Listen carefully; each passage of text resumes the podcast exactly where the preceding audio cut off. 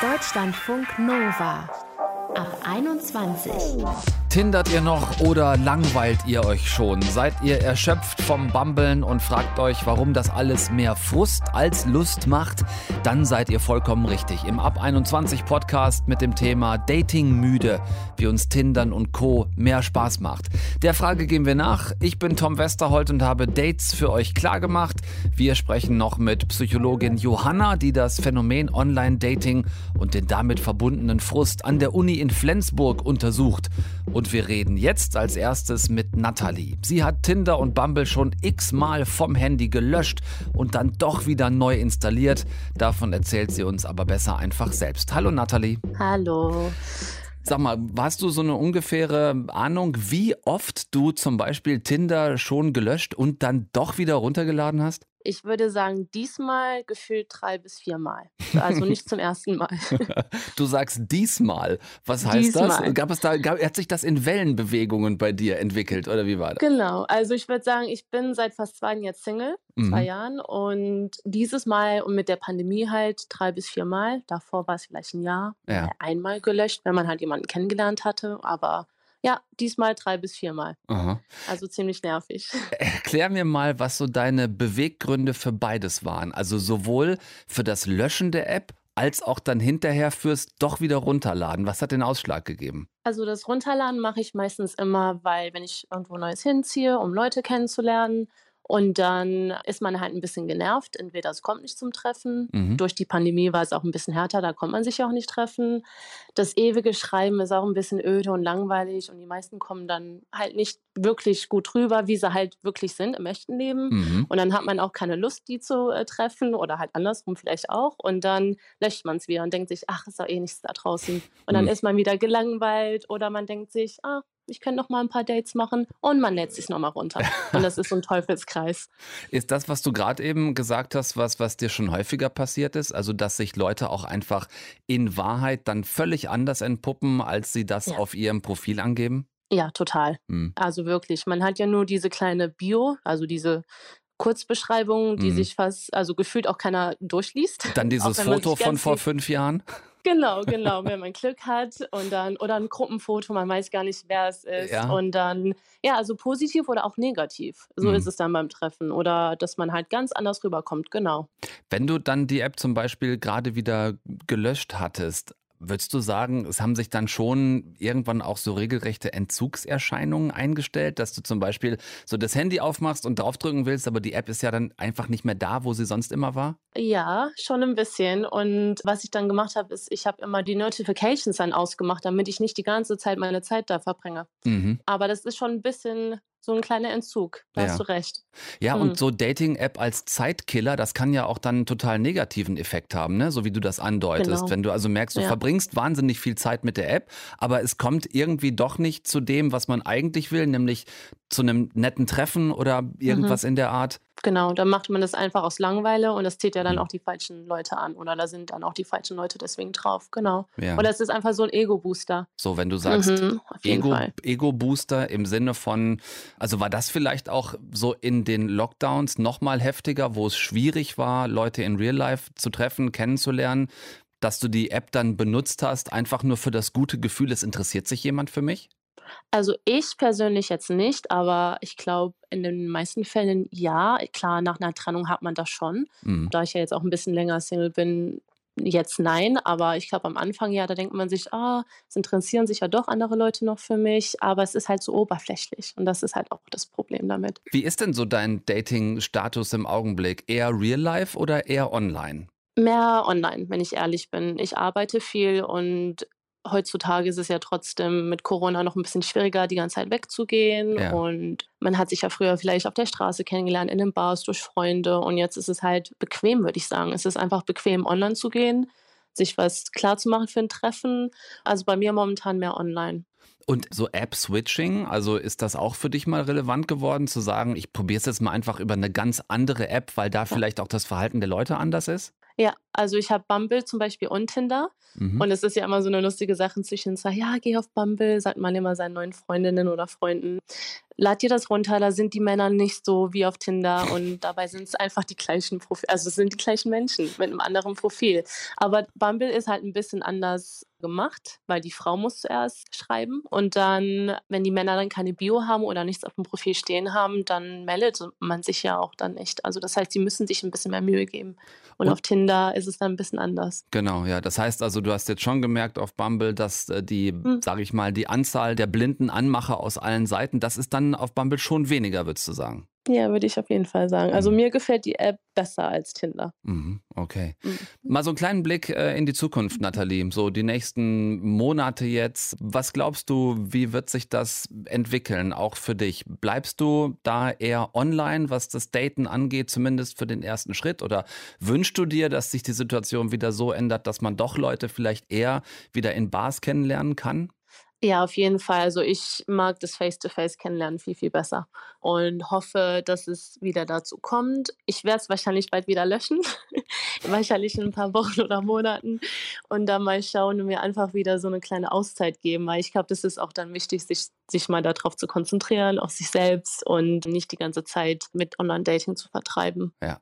Fluch und Segen von Dating-Apps, darüber sprechen wir heute Abend in der Ab 21. Mit Nathalie haben wir das jetzt gerade getan, über ihre Erfahrungen mit Tinder, Bumble und wie es ist, Online versus Real-Life-Dating. Ich drücke dir einfach die Daumen, Nathalie, dass du beim nächsten Löschen vielleicht das danach gar nicht wieder neu runterladen musst, weil wir alle wieder in eine Situation kommen, wo wir Menschen einfach so kennenlernen können und ähm, wie du sagst, face-to-face -face doch vielleicht ein bisschen schöner ist als die Fotos auf den Portalen. Okay, danke dir. Hoffe ich auch. Tschüss, mach's gut.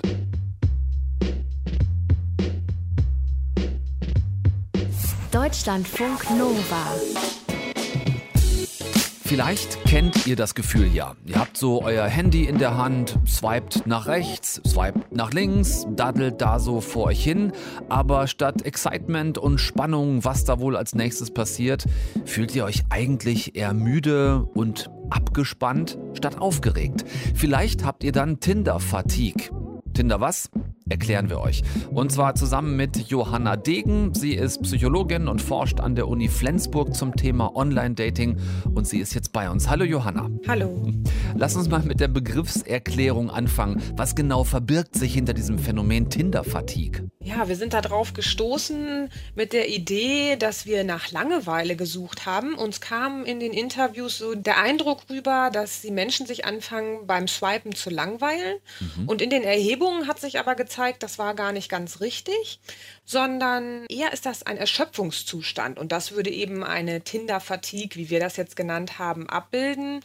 Also nicht nur eine Langeweile, wir dachten so Langeweile in dieser endlosen Stimulation, aber es ist eher, dass es wirklich ein Belastungszustand ist, Aha. der einen auch so erschöpft, müde und ein bisschen pessimistisch hinterlässt. Nach euren Untersuchungen, was genau löst denn diese Erschöpfung aus? Ich meine, der Daumen kann es ja nicht sein. Nee, der Daumen ist das nicht. Das ist zum Beispiel, weil man sich jetzt unterbewusst als Produkt erlebt und auch als auswechselbar erlebt mhm. und ein Enttäuschungsmanagement betreibt. Also man hat zum Beispiel mechanischen, unbefriedigenden und unpersönlichen Sex und erlebt sich als austauschbar durch die parallele Logik und dann ist der Spaß weg. Das heißt, wir übertragen letzten Endes, wenn ich dich richtig verstehe, das, was wir da selber mit dem Daumen machen, darauf, dass ja jemand anders mit seinem Daumen mit uns dasselbe macht? Ja, ganz genau. Also das, was man selber macht, heißt nicht, dass man das gut heißt und auch nicht, dass man sich dabei wohlfühlt. Also oft ist das ambivalent. Das ist auch ganz normal bei Menschen. Man macht es, aber man weiß auch, es tut einem nicht richtig gut. Das kennt jeder. Mhm. Und dann tritt man in so einen Aushandlungsprozess und da sind wir sozusagen an der Schwelle, dass sich Menschen auch anfangen, jetzt von Tinder zu emanzipieren. Mhm. Ich habe mich gefragt, ob das grundsätzlich jetzt parallel auch noch in unserer Zeit so ein Pandemie-Ding ist, weil wir seit den verschiedenen Lockdowns ja gefühlt eh für alles ständig zu müde sind und uns irgendwie auch so der Antrieb fehlt. Hat es damit auch was zu tun? Natürlich sind wir jetzt Tinder-Fatigue ist ja auch angelehnt an den Begriff Zoom-Fatigue, ja. generell vom digitalen Zusammensein erschöpft. Aus der Psychologie wissen wir, das hängt zusammen mit Dissonanzen, sagen wir. Also kognitiv sind wir zusammen. Wir beide zum Beispiel haben jetzt ein anregendes Gespräch, aber unsere Körper fühlen nicht, dass wir zusammen sind. Und Mhm. dann haben wir sozusagen einen Mismatch zwischen Gehirn und Embodiment und dann fühlen wir uns nicht gut. Sollen wir uns also es wäre schöner, wären wir zusammen. Ich wollte fragen, soll, sollen wir uns gerade noch irgendwo treffen? Magst du vorbeikommen noch schnell? Vielleicht. Also wirklich gerne, ne? Das ist so. Also wären wir so zusammen, wären wir vielleicht auch inspiriert, könnten Freunde werden oder eine Doku machen und so ist es immer ein bisschen amputiert, sage ich. Ja, ganz genau. Es ist ja letzten Endes auch das, was wir alle aus Jobzusammenhängen kennen. Du hast Zoom genannt. Diese ganzen Besprechungen, die nur noch über Zoom stattfinden, wo ja auch viele Firmen, viele Mitarbeiterinnen, Mitarbeiter in Unternehmen bemängeln, dass dieser persönliche Kontakt fehlt. Das ist also quasi, wenn wir in Zeiten leben, in denen nur noch Online-Dating möglich ist, auch beim Tindern das Problem?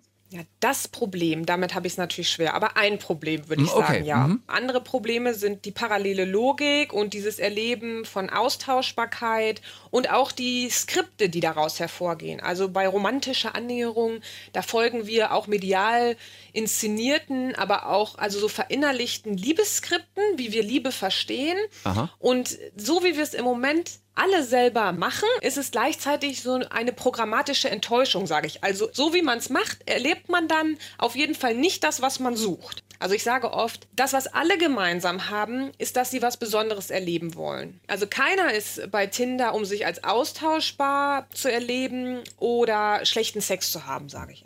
Wo du gerade nämlich von Gemeinsamkeiten gesprochen hast, würde mich noch interessieren, ob es aufgrund eurer Untersuchungen Unterschiede gab, ob ich mich jetzt als männlich, weiblich oder divers identifiziere. Ist das egal nach euren Untersuchungen oder gibt es da schon Unterschiede? Da gibt es Unterschiede. Also vor allen Dingen, jetzt hatten wir das dritte Geschlecht sozusagen oder die dritten Geschlechter angesprochen, die benutzen Online-Dating anders, zum Beispiel auch aus Sicherheitsgründen vor körperlichen Übergriffen. Das ist natürlich eine andere Motivlage. Aber Männer und Frauen, jetzt die sagen wir heteronormativ ausgerichtet sind, unterscheiden sich sehr wenig. Die machen auch ein ähnliches Enttäuschungsmanagement und das ist zum Beispiel leider die Abwertung eines generalisierten anderen. Dann könnten wir jetzt ja auch sagen, die Lösung liegt nahe. Wir müssen wieder weg vom Online-Dating und müssen zurück zum Offline-Dating, uns also in echt wieder treffen. Ist das dann eine Lösung? Ah, es gibt richtig viele Lösungen. Und die Lösung liegt auf der Hand. Man kann einfach anders mobil online daten, langsam, selektiv, nicht parallel und so Besonderheit inszenieren, die so gesucht wird. Also langsames Daten, sich nicht sofort treffen, nicht geringes Investment ausüben und sozusagen der Schnäppchenregel folgen, sondern wieder investieren und dadurch steigt die Spannungskurve. Man kann auch auf andere digitale Plattformen ausweichen, das wird auch gemacht, zum Beispiel Instagram-Dating. Da sind die Prinzipien ähnlich dem analogen Dating, also wenn man sich draußen trifft. Und wenn man Interesse zeigt, zum Beispiel durch einen Deep Like oder eine persönliche Nachricht, dann riskiert man sich. Und das ist gefährlicher, weil die Motive nicht so eindeutig sind, aber in dieser Gefahr entsteht Spannung und Spaß. Erklärst du uns noch kurz, was ein Deep Like ist? Ein Deep Like ist, wenn man in der Chronik von jemandem, also auf dem Profil weit runter scrollt und zum Beispiel einen alten Post liked, weil man sich dann Ah. sozusagen zeigt, dass man Interesse gezeigt hat und dass man unterwegs war auf dem Profil. Und das ist, wenn man das theoretisch betrachtet, wie von Simmel, der kokette Blick. Mhm. Also man guckt und man guckt, ob der andere zurückguckt. Gucken, ob einer geguckt hat. Ja, gut, das ist Genau. auch wieder ein bisschen wie geht, geht zurück bis früher auf dem Schulhof so ein bisschen, ne? So diese Ja. äh, An Annäherungsversuche übertragen aus dem Persönlichen ins Digitale, was dann vielleicht, wie du es gerade erklärt hast, über Instagram doch ein bisschen besser geht. Klingt insgesamt ein bisschen so, Johanna, als würden wir, wenn schon online daten, es alles ein bisschen achtsamer wieder wollen. Ist euch das auch aufgefallen, dass ein Grund vielleicht ist, dass wir uns selbst als schützenswerter wieder empfinden, dass wir dieses ganz anonyme und radikale vielleicht auch einfach nicht mehr wollen? Ja, das ist so. Also zum einen sind mobile Online-Dating-Apps so erfolgreich, weil sie die Antwort auf ein Problem sind. Und das ist eine Lebensstilfrage, zum Beispiel sehr viel zu arbeiten und zu empfinden, dass Zeit eine knappe Ressource ist, Risiken zu managen und Kontrolle zu behalten. Und da sind die eben angenehm. Man befindet sich in einem sicheren Raum, man riskiert sich nicht. Und dann nach einer Weile wird es öde sozusagen, weil es nämlich so eindeutig ist. Und dann sind wir sozusagen jetzt auf so einer Rückbesinnung, was aber überhaupt nicht heißt, dass die Popularität abnimmt. Also an dem Punkt sind wir nicht. Ja. Aber wir sind an so einem reflexiven Punkt, wo man vielleicht auch sein Nutzungsverhalten ändert und in eine Aushandlung mit der App geht. Also man tindert anders und die App beobachtet einen zurück und das ist jetzt interessant, wo es hingeht sozusagen. Hört sich für mich so ein bisschen so an, als würden wir da gerade die eierlegende Wollmilchsau suchen. Im Sinne von, wir wollen schon weiter online daten wegen der Technik, die wir gelernt haben. Wir wollen es aber irgendwie vielschichtiger haben. Da könnte ich jetzt noch mal ein großes Fass aufmachen mit Subjektzentrierung. Also Menschen haben einen gewissen Fokus auf ihr eigenes Wohlbefinden. Und das hat Auswirkungen auf das Verhalten generell als Arbeitnehmerin, als Partnerin, in jeder Rolle. Und auch beim mobilen Online-Dating. Und da haben wir im Moment so eine Tendenz, dass man sich ständig überlegt, ist mein Job, macht er mich gerade glücklich, erhöht er meinen Lebensstandard jetzt nicht nur existenziell, sondern bereichert er mich, mhm. bereichert mich meine Beziehung, bereichert mich das Online-Dating. Und eine Lösung kann da sein, dass man einmal überlegt, bereichere ich gerade meine Partnerin oder meinen Partner und wie bereichernd verhalte ich mich denn gerade beim Online-Dating? Also einfach mal kurz den Blick auf den anderen zuwenden.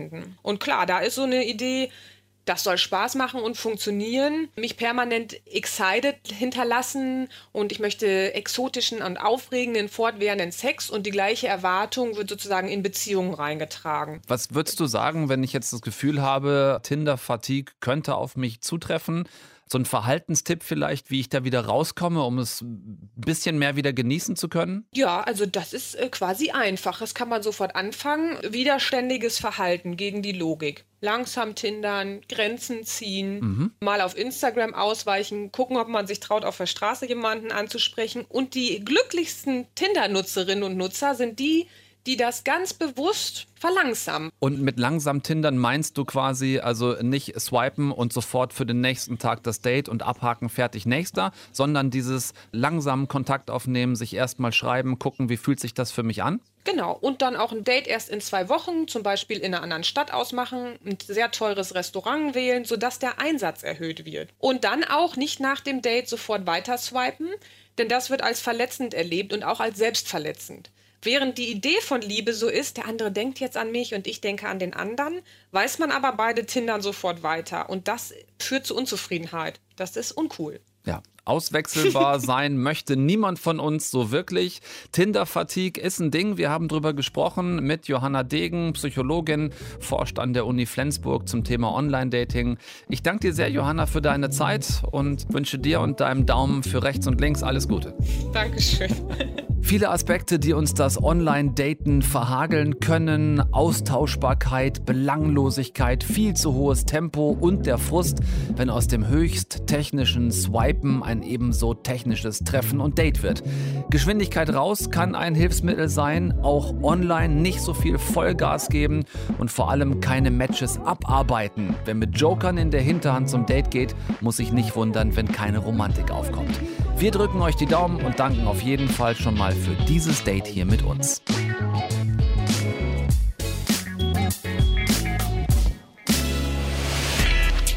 Deutschlandfunk Nova ab 21. 21. Montags bis freitags ab 21 Uhr und auf deutschlandfunknova.de.